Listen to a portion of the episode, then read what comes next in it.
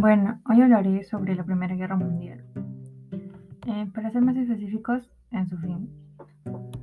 Eh, esta guerra fue una confrontación bélica centrada en Europa.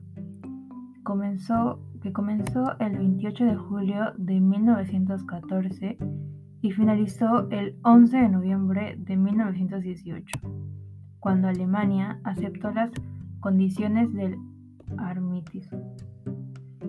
Una de las causas de la Primera Guerra Mundial fue el surgimiento de corrientes de nacionalismo tóxico sobre, los grandes imperios europeos.